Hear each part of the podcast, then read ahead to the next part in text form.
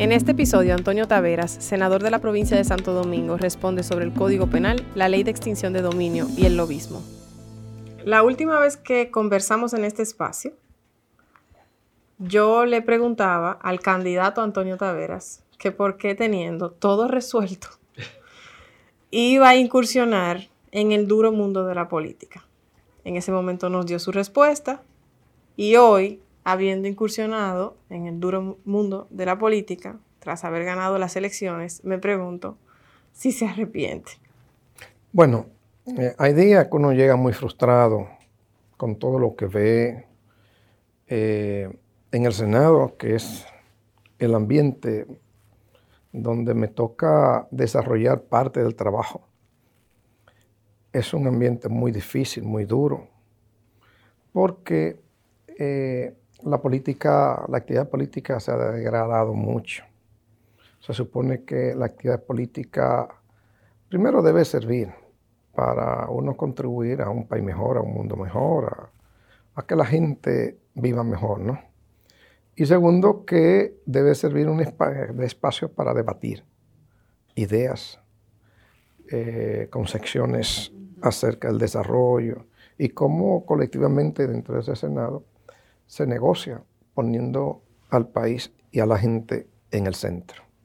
¿No es así?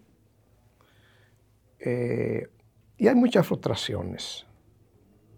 Donde más cómodo me siento es en el territorio. Yo voy dos veces a la semana y a veces tres en la tarde a los barrios. Eh, tenemos eh, dos casas sanitariales, una en Santo Domingo Este, otra en Santo Domingo Norte. Vamos a abrir una en el oeste. Entonces ahí entonces nosotros pretendemos ser la voz de la gente que ha votado por nosotros y no tiene voz. De ahí nosotros ponemos en práctica nuestra agenda legislativa también, que consiste en, primero, eh, todo lo que tiene que ver con fortalecimiento de la institucionalidad democrática y segundo, recuperación de derechos de la gente. Entonces, en el territorio, nosotros acompañamos a la gente a reclamar derechos y a obtener derechos que muchas veces no saben que son derechos y se le niegan. Eh, tenemos muchos programas. Nosotros no creemos para nada en, la, en el acercamiento clientelar con el votante, con la gente, con los ciudadanos, sino creemos en eso, en que la gente tiene derecho y necesita una voz que lo ayude a reclamar esos derechos o lo, le canalice esos derechos a través de las instituciones públicas. Por ejemplo, si en Santo Domingo Norte tienen 43 años sin acera, sin contener, sin asfalto, pues ahí había huelga todos los, casi todas las semanas. Pues nosotros nos apersonamos junto con parte de los comunitarios al Ministerio de Obras Públicas, discutimos la situación. Bueno, y después de muchas asambleas y muchas discusiones, pues ya se están arreglando los contenedores. Eh, por ejemplo, en San Luis hay 20 años sin agua, muchos barrios ahí. Pues a través del el sacerdote hicimos una asamblea, me llamaron, pues nos dirigimos a la institución, hablamos, nos reunimos varias veces, y ya el problema se está resolviendo. Hay un presupuesto para eso, los ingenieros están trabajando y esa comunidad de más de 15 mil personas van a tener agua. Entonces, creemos en ese trabajo. En cada local nosotros vamos a tener un psicólogo. Vamos a acompañar a mujeres maltratadas, por ejemplo. Vamos a educar a los hombres eh, a, ser, respetuosos, a entender que la mujer es un ser humano y que tú no tienes por qué abusar de ella. Tenemos, queremos implementar también un programa que le hemos llamado Construyo, Construimos nuestro techo, es decir, buscando colaboración con sector privado, pues eh, que una junta, la junta de vecinos decida qué casita hay que hacerle el piso, pues que entre todos le hagan el piso y nosotros llevamos los materiales y supervisamos con ingenieros que colaboran con nosotros. Ese tipo de cosas nosotros creemos. Entonces, eh, estamos haciendo acuerdos con instituciones para ese tipo de cosas. Y eso me llena de satisfacción. O sea, salgo, cuando llego a mi casa, siento que realmente estoy ayudando a cambiarle un poquito la vida a la gente. Hay muchos temas eh, que hablar con usted porque eh, preside la Comisión Permanente de Justicia Así es. del Senado. Y bueno, eh, si hay una comisión que tiene mucho trabajo en estos días, es esa. Así que abordaremos eso en un minutito. Pero quería saber si como una persona, digamos, externa tradicionalmente a la política o a la política tradicional, un externo, llega al Senado, se sorprende con lo que encuentra. Claro. ¿Por qué? Bueno, eh, porque yo creo que uno desde fuera no alcanza a ver la magnitud de lo que pasa dentro del Senado. Y cuando uno llega se encuentra con la realidad, quizá uno idealiza las cosas eh, porque entiende que desde allí uno va a construir los cambios y se contribuye con los cambios, pero es muy difícil. Es la lucha cuando, eh, cuando se tienen intereses diversos conciliar esos intereses es difícil.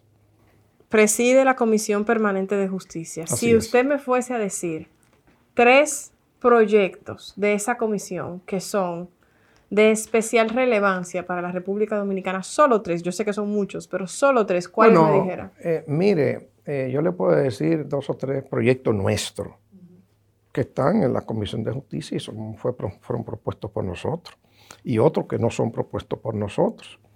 Por ejemplo, la ley de extinción de dominio, que ahora estamos discutiendo, un proyecto nuestro y se sacó una comisión especial. La ley de conflicto de intereses es otro proyecto nuestro que está ahí también.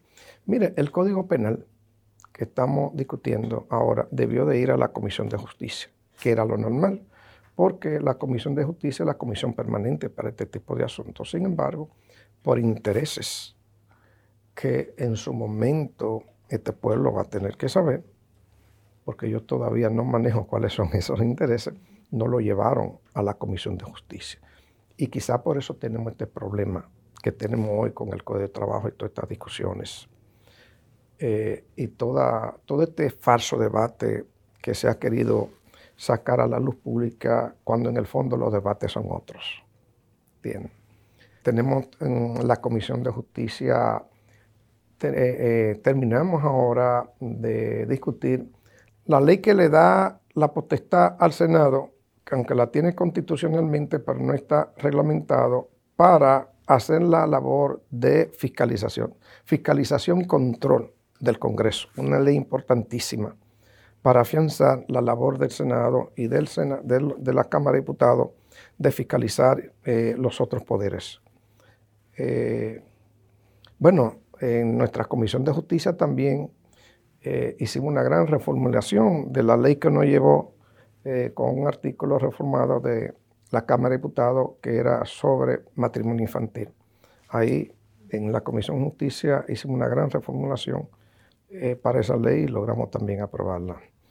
tenemos una ley de lobby también, porque en el Senado confluyen muchos intereses los intereses son válidos cuando se utilizan mecanismos correctos, institucionales para usted defenderlo. Por cierto, eh, ya que usted tiene los ojos ahí dentro en el Senado, pulula un hombre con un maletín. O sea, existe. ¿Cómo es el tema de la mítica eh, figura del hombre del maletín en el Congreso? Bueno, yo no lo he visto ni puedo acusar a ningún compañero o compañera de allá de nada de eso, ¿no?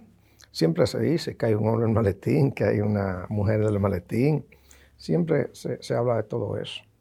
Pero yo no puedo decir que nadie, ¿entiendes?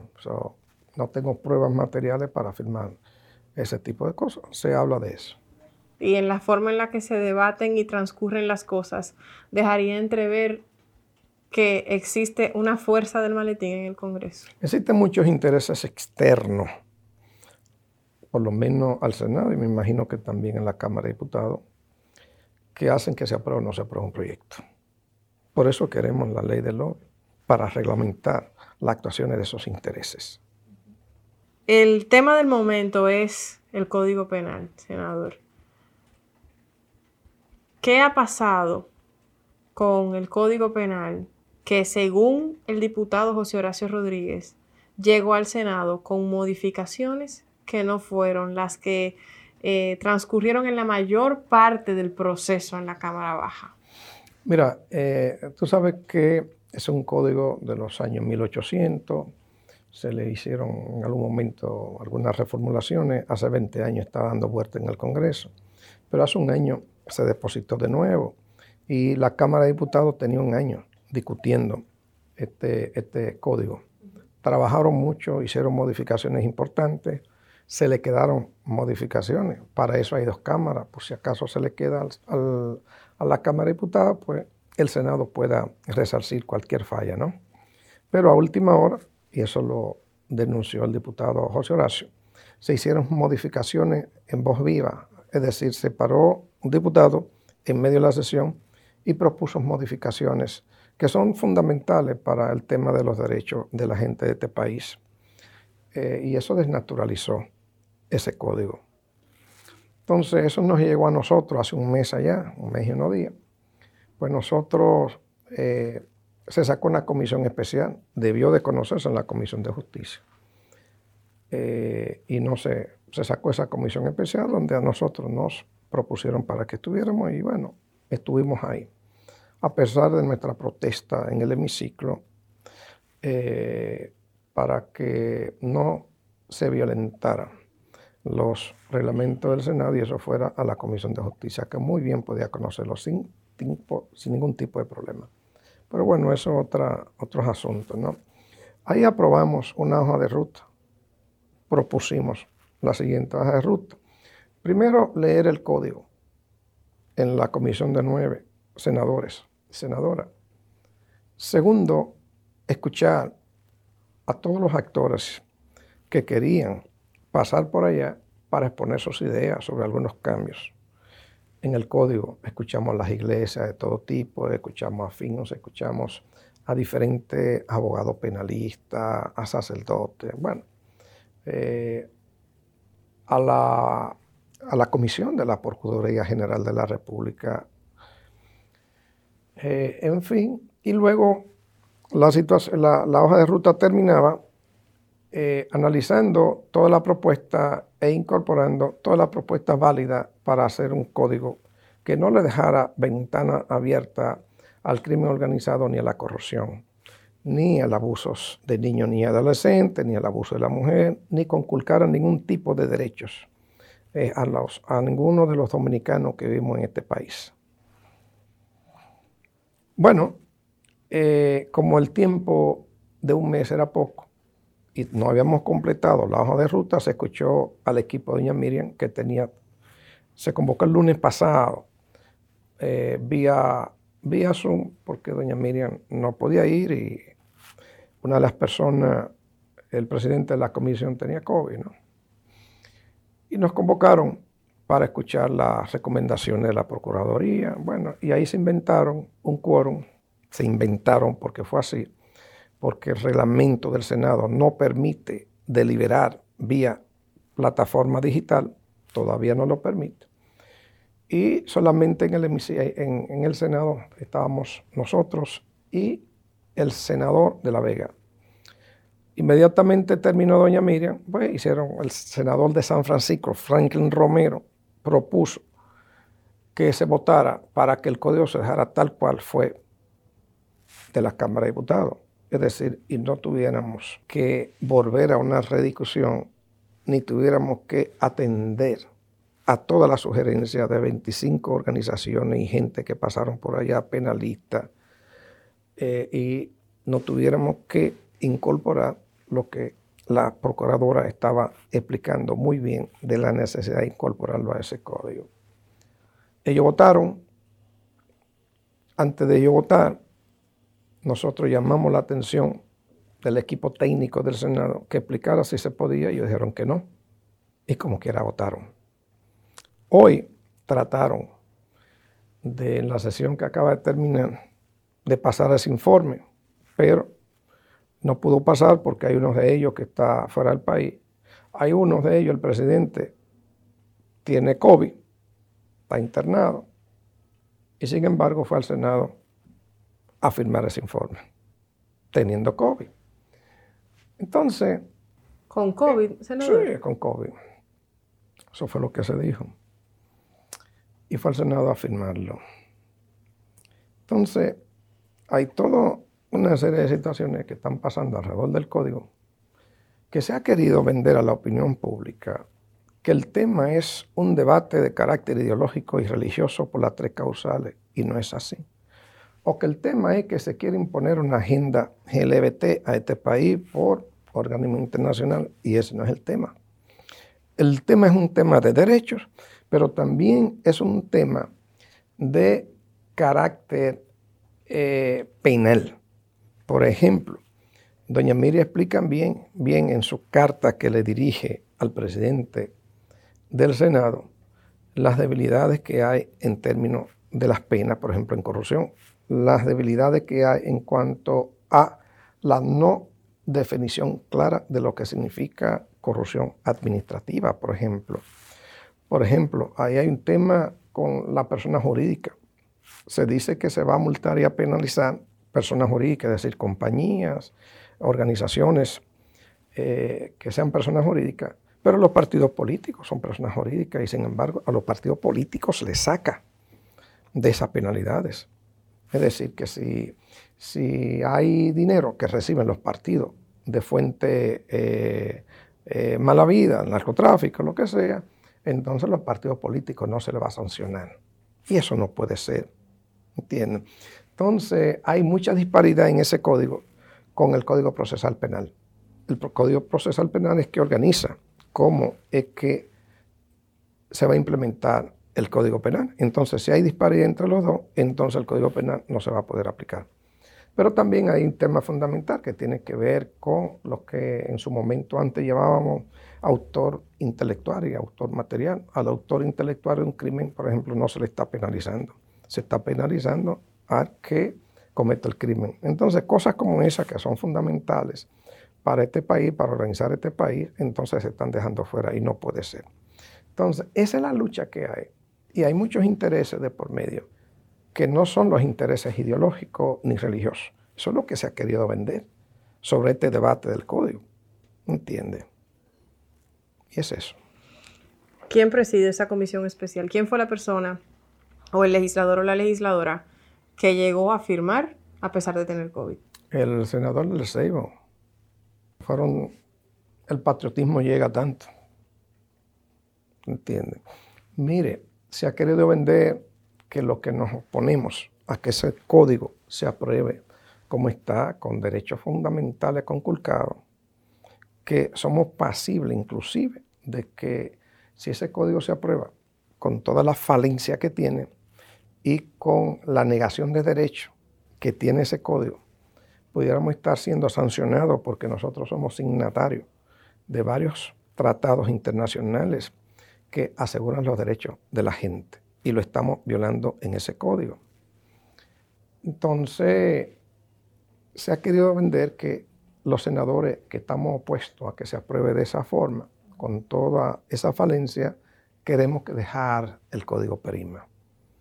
Señores, para que el público entienda, un proyecto de ley tiene dos legislaturas. Eh, cuando se vence la segunda y no se ha aprobado, pues vence, perime. Lo único que hay que hacer es inmediatamente el otro día presentarlo de nuevo. Y eso es lo que hemos dicho.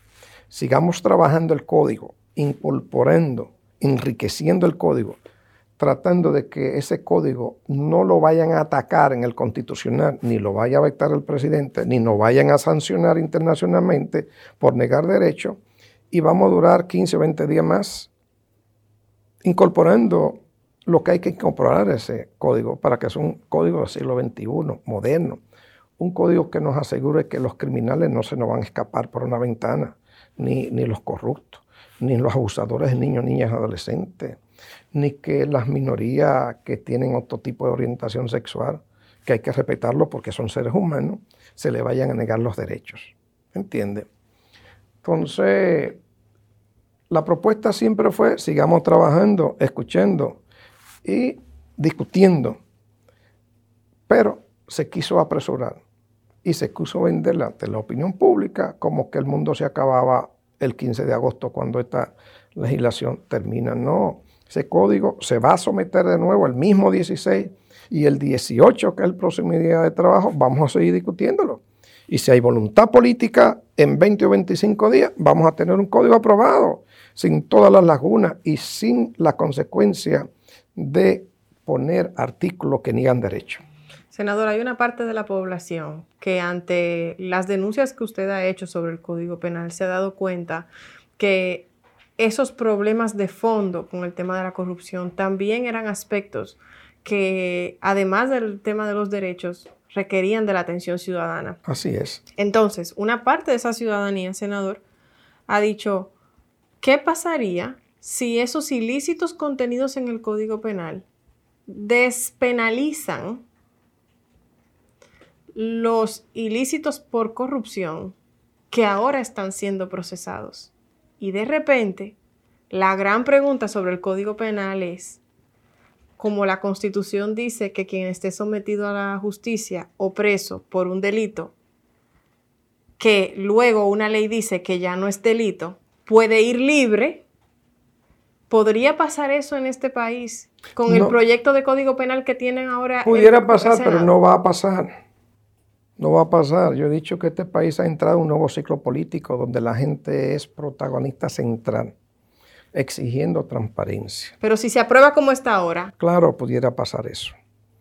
Y eso son de las cosas que no se le ha dicho a este país. Son de las cosas que a este país no se le ha dicho. Entonces, repito, se ha querido llevar un falso debate. Eh, hace mucho sabemos que las tres causales no van a pasar en ese código eso lo sabemos. El presidente de la República propuso una ley especial y se está trabajando en eso y se está trabajando una ley de referendo para preguntarle a la ciudadanía lo que quiere con las tres causales. Y sabemos eso, ¿me entienden? Pero el falso debate se ha llevado con que la situación en el Senado son lo provida o lo que no son supuestamente provida, ¿me entiendes? Falso debate para esconder los temas de fondo que hay en ese código y que hay que resolver. Queremos una sociedad decente, queremos una sociedad de leyes, de instituciones, queremos una sociedad de derechos. Por lo menos yo estoy en el Senado para pelear por eso. Soy Carolina Santana, estás escuchando la gran pregunta.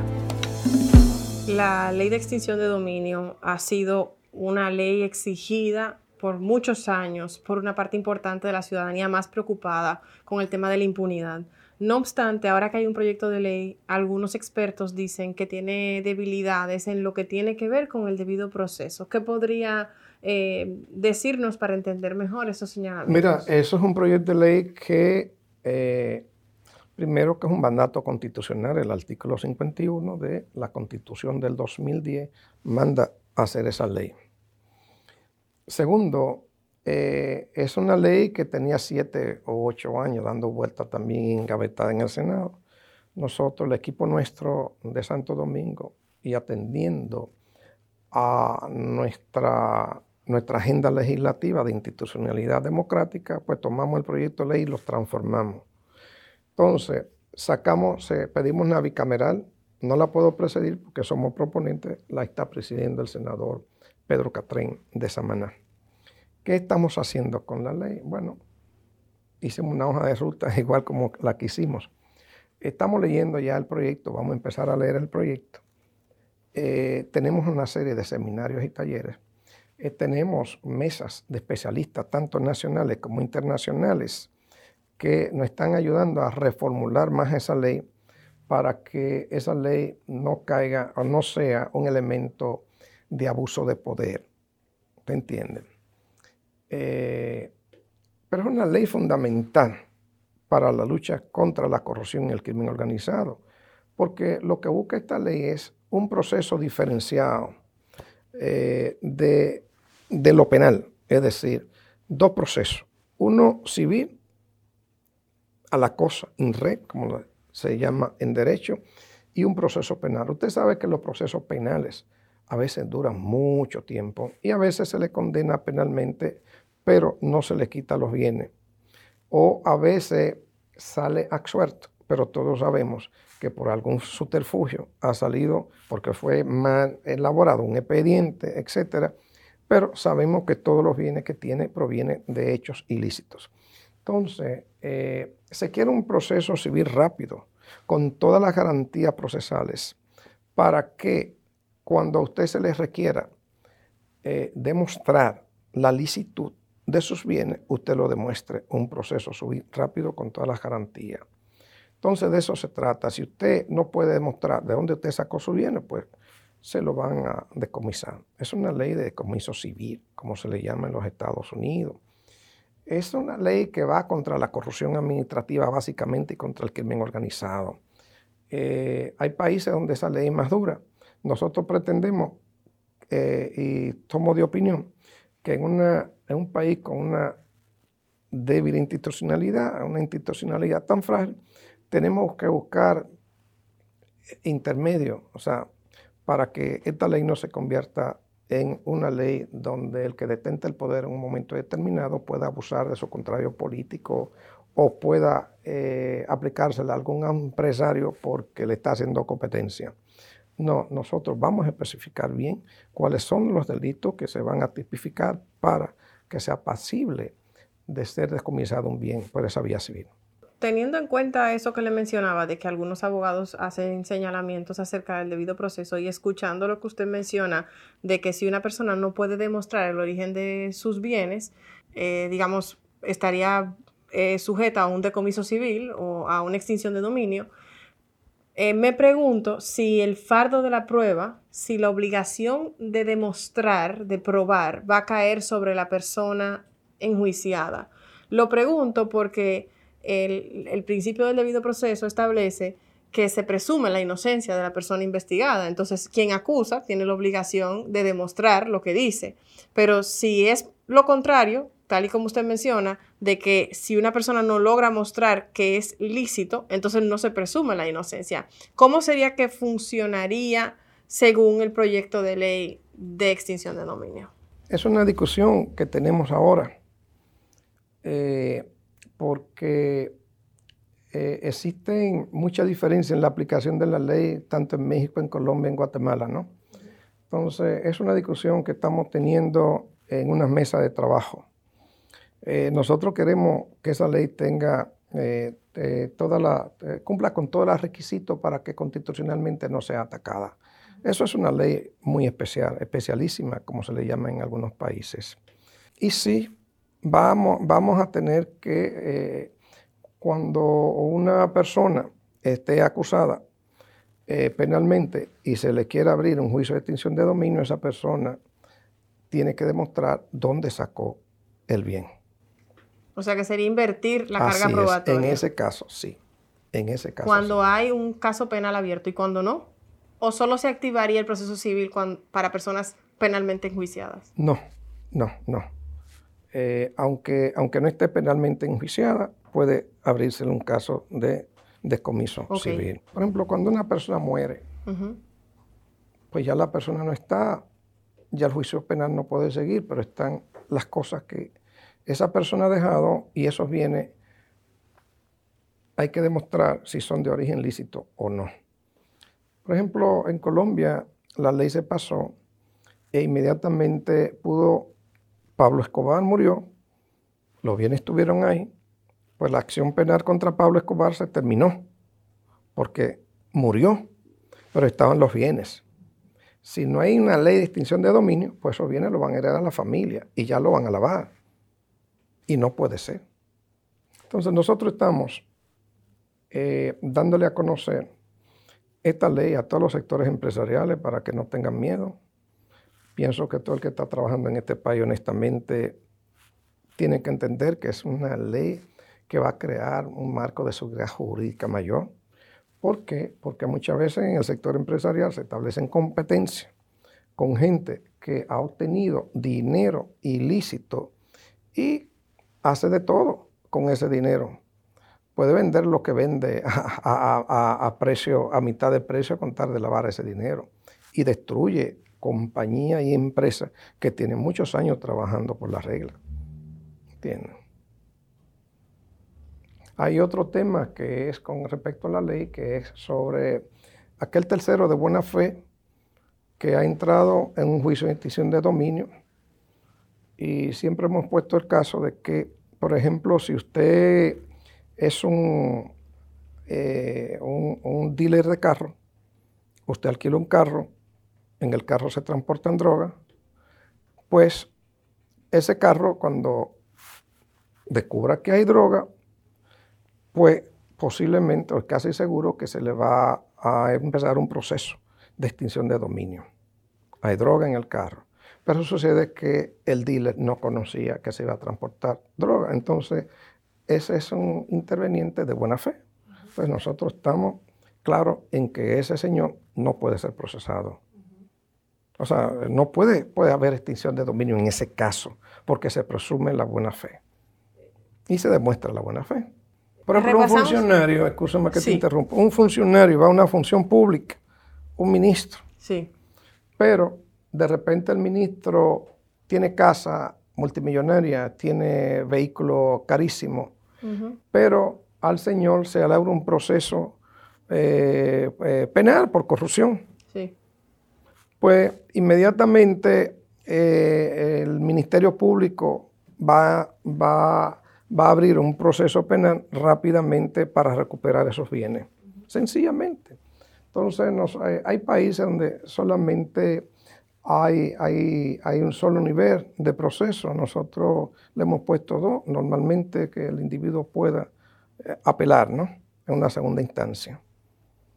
Pero tiene que ser un proceso rápido, ocho, seis meses, un año, con todo las garantías procesales. Le decía que estas conversaciones son buenas para entender esos proyectos de ley, para que la ciudadanía sienta que comprende de qué van los debates de fondo sobre los proyectos y hemos conversado un poco sobre el Código Penal y hemos conversado sobre la ley de extinción de dominio. Creo que de los proyectos que mencionaba usted como los más importantes de la Comisión Permanente de Justicia, por tanto, restan el del lobismo y el de conflictos de interés.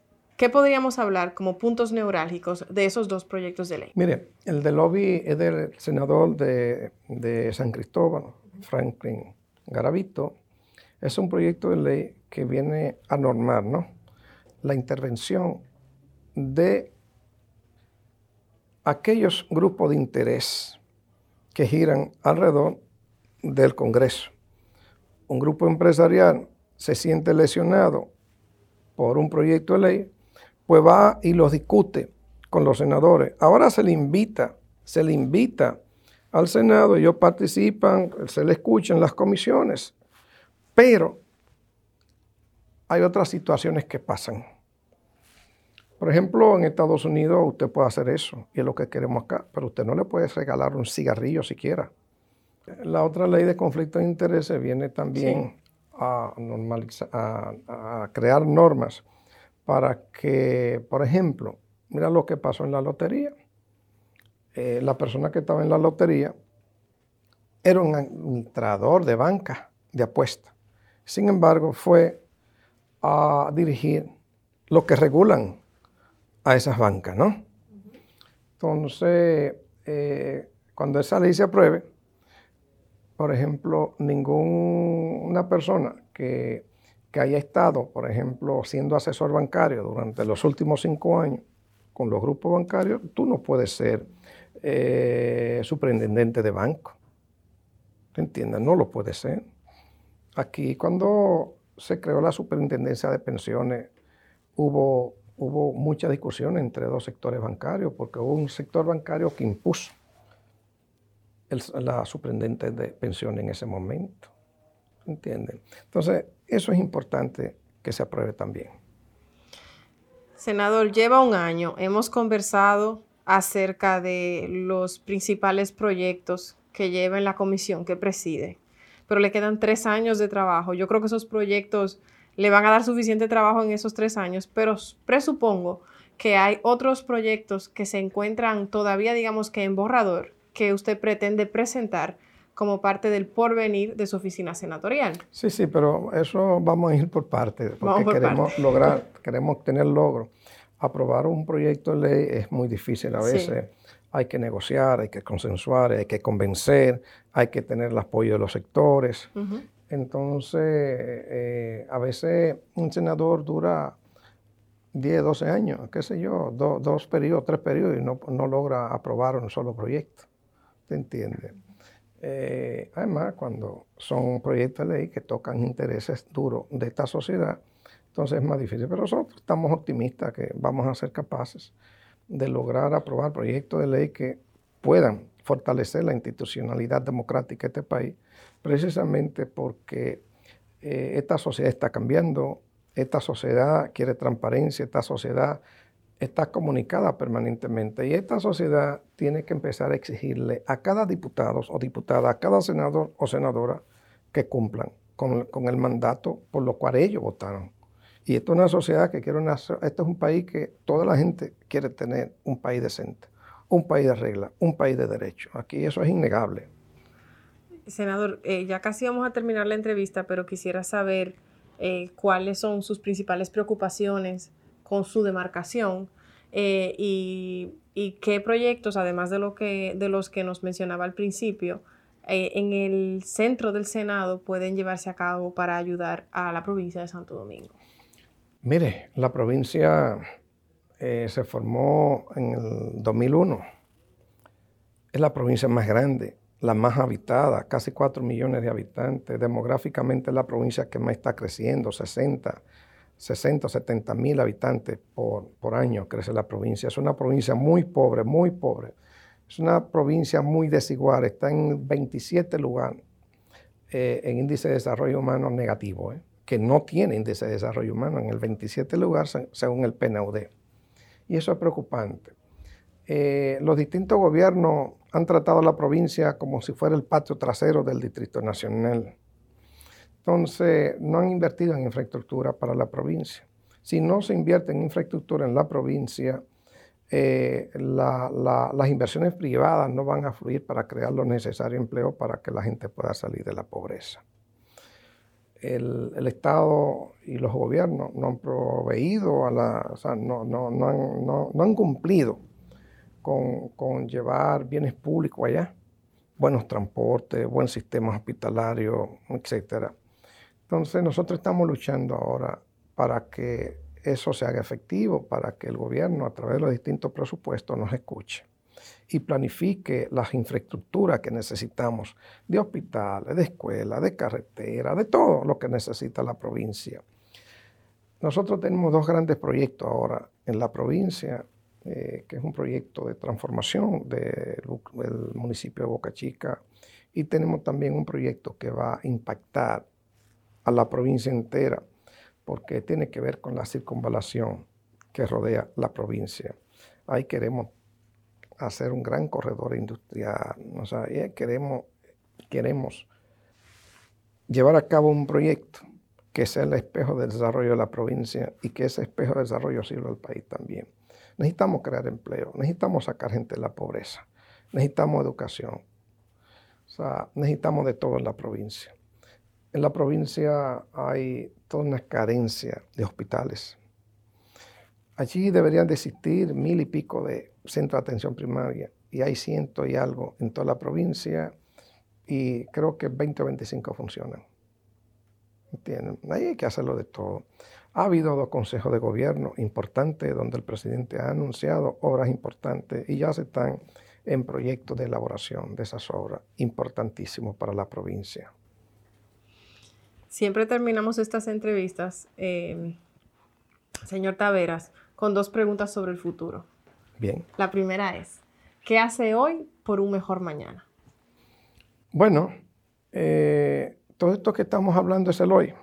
Lo que estamos haciendo hoy para contribuir a cambiar este país. Yo soy muy optimista con este país, a pesar de que este trabajo a veces no encuentre tantos tanta piedra en el camino. Entonces, lo que estamos haciendo hoy tratando de organizar este país, contribuyendo a que las instituciones caminen, funcionen y sean para todos y todas en este país, contribuyendo a que la gente tenga sus derechos asegurados de todo tipo, derechos sociales y económicos, derechos fundamentales del ser humano. Eh, y queremos un mejor país y en eso estamos trabajando hacia el futuro. ¿Cómo se imagina el futuro? Mire, generalmente la gente cree que el mundo y la vida es un paraíso, ¿no? Eh, somos seres humanos con mucha disparidad de pensamiento. Nos agrupamos, somos gregarios por necesidad, somos una sociedad y solamente las instituciones pueden dirimir todos los conflictos que en una sociedad se dan y por eso es que necesitamos instituciones fuertes, porque cada cabeza es un mundo, como dice este pueblo. Y esas cabezas de toda esta sociedad hay que ponerlas de acuerdo en temas fundamentales para poder caminar. Siempre habrá conflicto, siempre intentarán gente robar, pero si hay instituciones que le pongan un stop a eso y si no hay impunidad con ese tipo de cosas, pues vamos a vivir en una sociedad normal, en un país normal, porque lo que estamos viviendo no es normal en un país decente. Gracias, senador Taveras. Gracias. Acabas de escuchar a Antonio Taveras en La Gran Pregunta.